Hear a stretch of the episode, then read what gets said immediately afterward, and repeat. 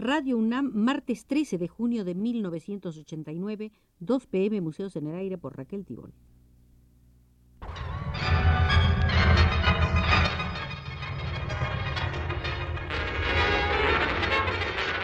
Radio UNAM presenta Museos en el Aire.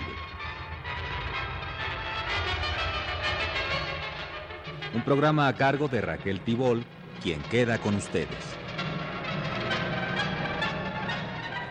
Esta será la cuarta visita al Museo del Renacimiento, donde volveremos a las salas de Miguel Ángel, para ver en esta oportunidad otro de los aspectos con los que Arnold Hauser ubica a la capilla sixtina como pieza fundamental en el desarrollo del manierismo.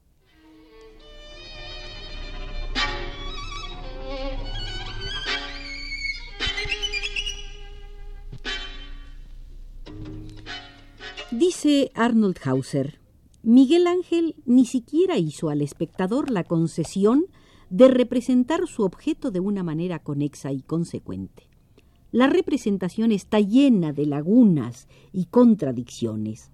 La obra se compone de grupos unidos laxamente y de episodios más o menos aislados que causan el efecto de fragmentos de una visión lanzados al espacio, siendo la fuerza eruptiva de esta visión a la vez el elemento que sirve de lazo de unión entre las diversas partes de la obra.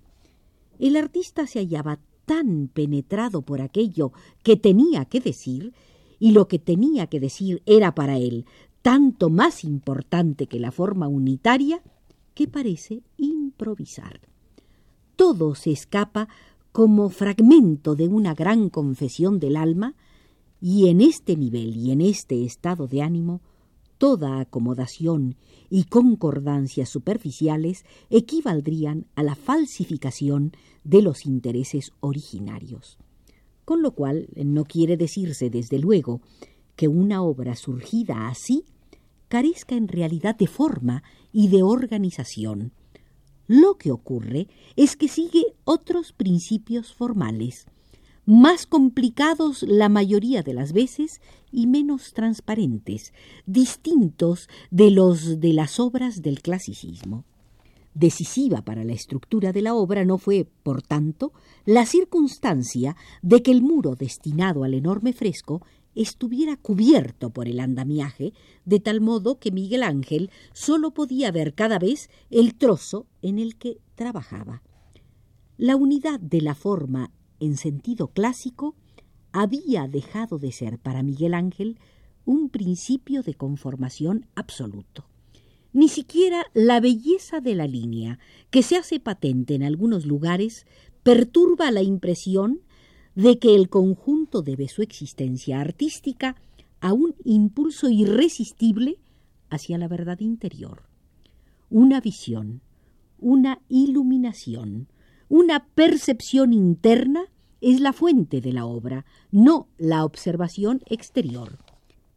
Para que la experiencia interna pueda expresarse, es preciso destruir la lógica de esa observación, renunciar a la ilusión engañosa de la experiencia sensible. Lo que más llama la atención a este respecto es la desproporción de las figuras entre sí. El tamaño excesivo de algunas figuras es completamente independiente no sólo de las leyes naturales fisiológicas, sino también de toda consideración a la significación espiritual de dichas figuras y a su papel en la acción representada y ello tiene lugar en oposición no sólo a los principios formales del Renacimiento, sino también a los del arte medieval, en el cual se abolían a menudo las leyes naturales, pero poniendo en su lugar alguna otra norma de validez general.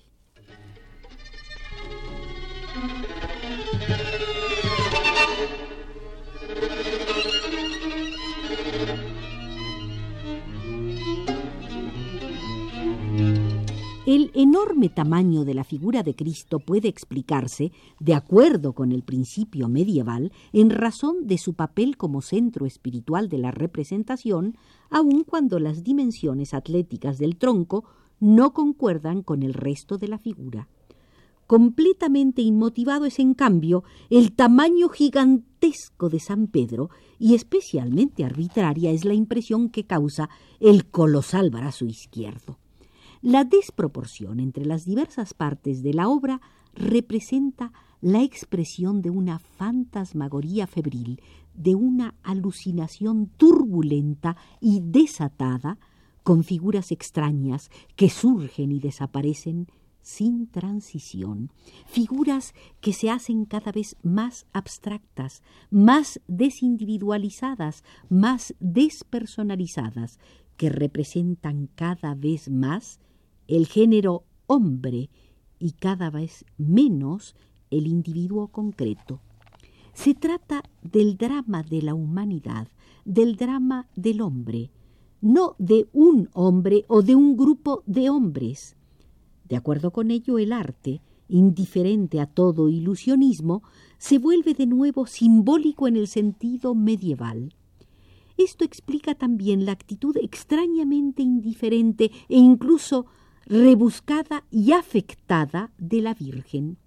El mismo Cristo causa con su actitud apolínea una impresión demasiado correcta y ausente para que se le pueda tener por algo más que un símbolo. En nada se manifiesta más significativamente la espiritualidad visionaria e irracional, la naturaleza caótica y confusa de las vivencias, la atmósfera oprimente del drama de la humanidad y el anhelo de redención que llenan la obra, que en la manera singular de tratar el espacio de la representación completamente distinta de la concepción renacentista. En contraposición al espacio de la pintura renacentista, espacio homogéneo, unitariamente organizado y exactamente delimitado, en el juicio final de Miguel Ángel la acción se desarrolla en un espacio irreal, discontinuo, desgarrado en ámbitos aislados, que ni puede ser visto desde un único punto de observación, ni puede ser medido con una medida unitaria. La discontinuidad e irrealidad del espacio pictórico es consecuencia sobre todo de la renuncia al efecto de perspectiva y de ilusionismo que había sido decisivo para la pintura del Renacimiento. El abandono de este efecto se echa de ver principalmente en el hecho de no haberse reducido el tamaño de las figuras superiores, las más alejadas del espectador, las cuales resultan por ello demasiado grandes. Los distintos sectores de la representación constituyen unidades de perspectivas completamente independientes, cada una con su propia óptica y su punto de alineación propio de tal manera que la totalidad de la escena se convierte en un conglomerado de varios sistemas visuales todo el espacio pictórico produce un efecto intranquilizador por la preponderancia que adquiere la parte superior, la cual por esta razón causa una impresión de inestabilidad amenazadora como si se venciera hacia adelante y fuera a desplomarse sobre el espectador.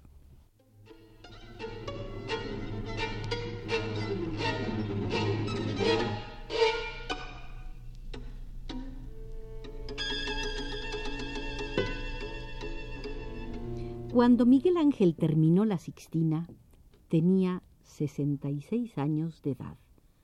Los años en que realiza esta obra magna son los de su amor por Vittoria Colonna, a quien le dedica dibujos notables, como el Cristo entre los ángeles que se conserva en el Museo Británico. Aún no concluía un esfuerzo de cinco años cuando el Papa le encomienda la pintura de su capilla privada, la capilla Paulina, cuya construcción se había terminado en 1540. En los muros laterales Miguel Ángel pintó la conversión de Saulo y la crucifixión de San Pedro. Fueron realizadas entre 1542 y 1550. En la conversión de Saulo, que después fue Pablo, muestra el momento en que, caído del caballo en el que iba camino a Damasco, recibe la gracia de la fe y la revelación de los errores de su vida pasada. El colorido elegante no le quita dramatismo y dinámica a la escena.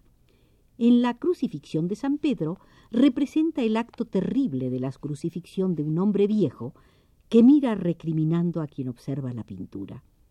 El rostro no es agradable, sufre y reprocha. Rodean a la figura central discípulos en actitud de interceder y soldados a caballo.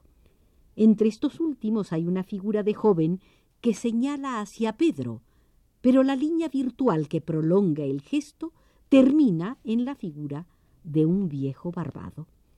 Se dice que tanto el del joven como el del anciano son retratos del propio Miguel Ángel.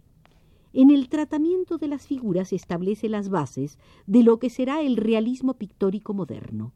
Del ideal de belleza y del orden armonioso del Renacimiento ya no queda nada en estos murales. La discontinuidad óptica del espacio es del todo manierista. La profundidad no está construida gradualmente, sino abierta de golpe, en la conversión de Pablo el caballo galopa hacia el fondo en dirección contraria al santo. Lo característico no es tanto el ímpetu de la penetración hacia el fondo, que el cuadro tiene de común con muchas otras obras, especialmente del barroco, sino más bien la creación de una dimensión que no es utilizada, ya que la acción entera queda limitada al primer plano.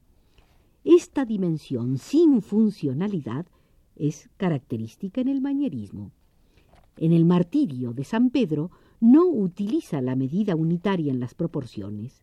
Figuras de pie y contiguas aparecen de diverso tamaño sin razón perceptible. Miguel Ángel hizo a un lado todos los elementos elaborados por la pintura renacentista para el logro de la integración y el orden espacial. En los dos frescos se ven figuras recortadas por el borde inferior de la pintura y que responden a la necesidad manierista de conectar el espacio pictórico con el espacio real del espectador. Es una pintura ornamental en sentido eminente. Justino Fernández ha dicho que los dos frescos de la capilla Paulina son más que escenas históricas, confesiones de Miguel Ángel.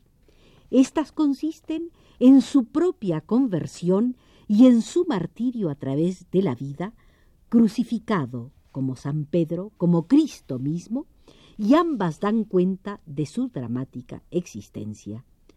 Cuando las preocupaciones lo atormentaban, Miguel Ángel decía, se pinta con la cabeza y no con las manos de su genial cabeza y de sus laboriosas manos, no volvió a salir pintura de importancia. Entre los 75 y los 89 años, cuando la espiritualidad mística se acentúa en él, realiza una serie de dibujos con temas religiosos.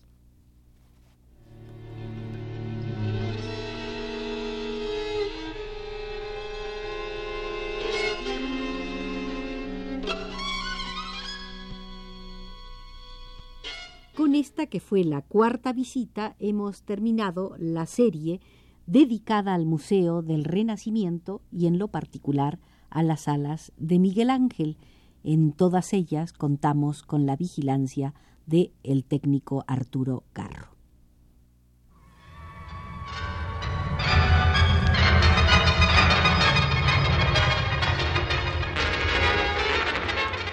Radio UNAM presentó Museos en el Aire.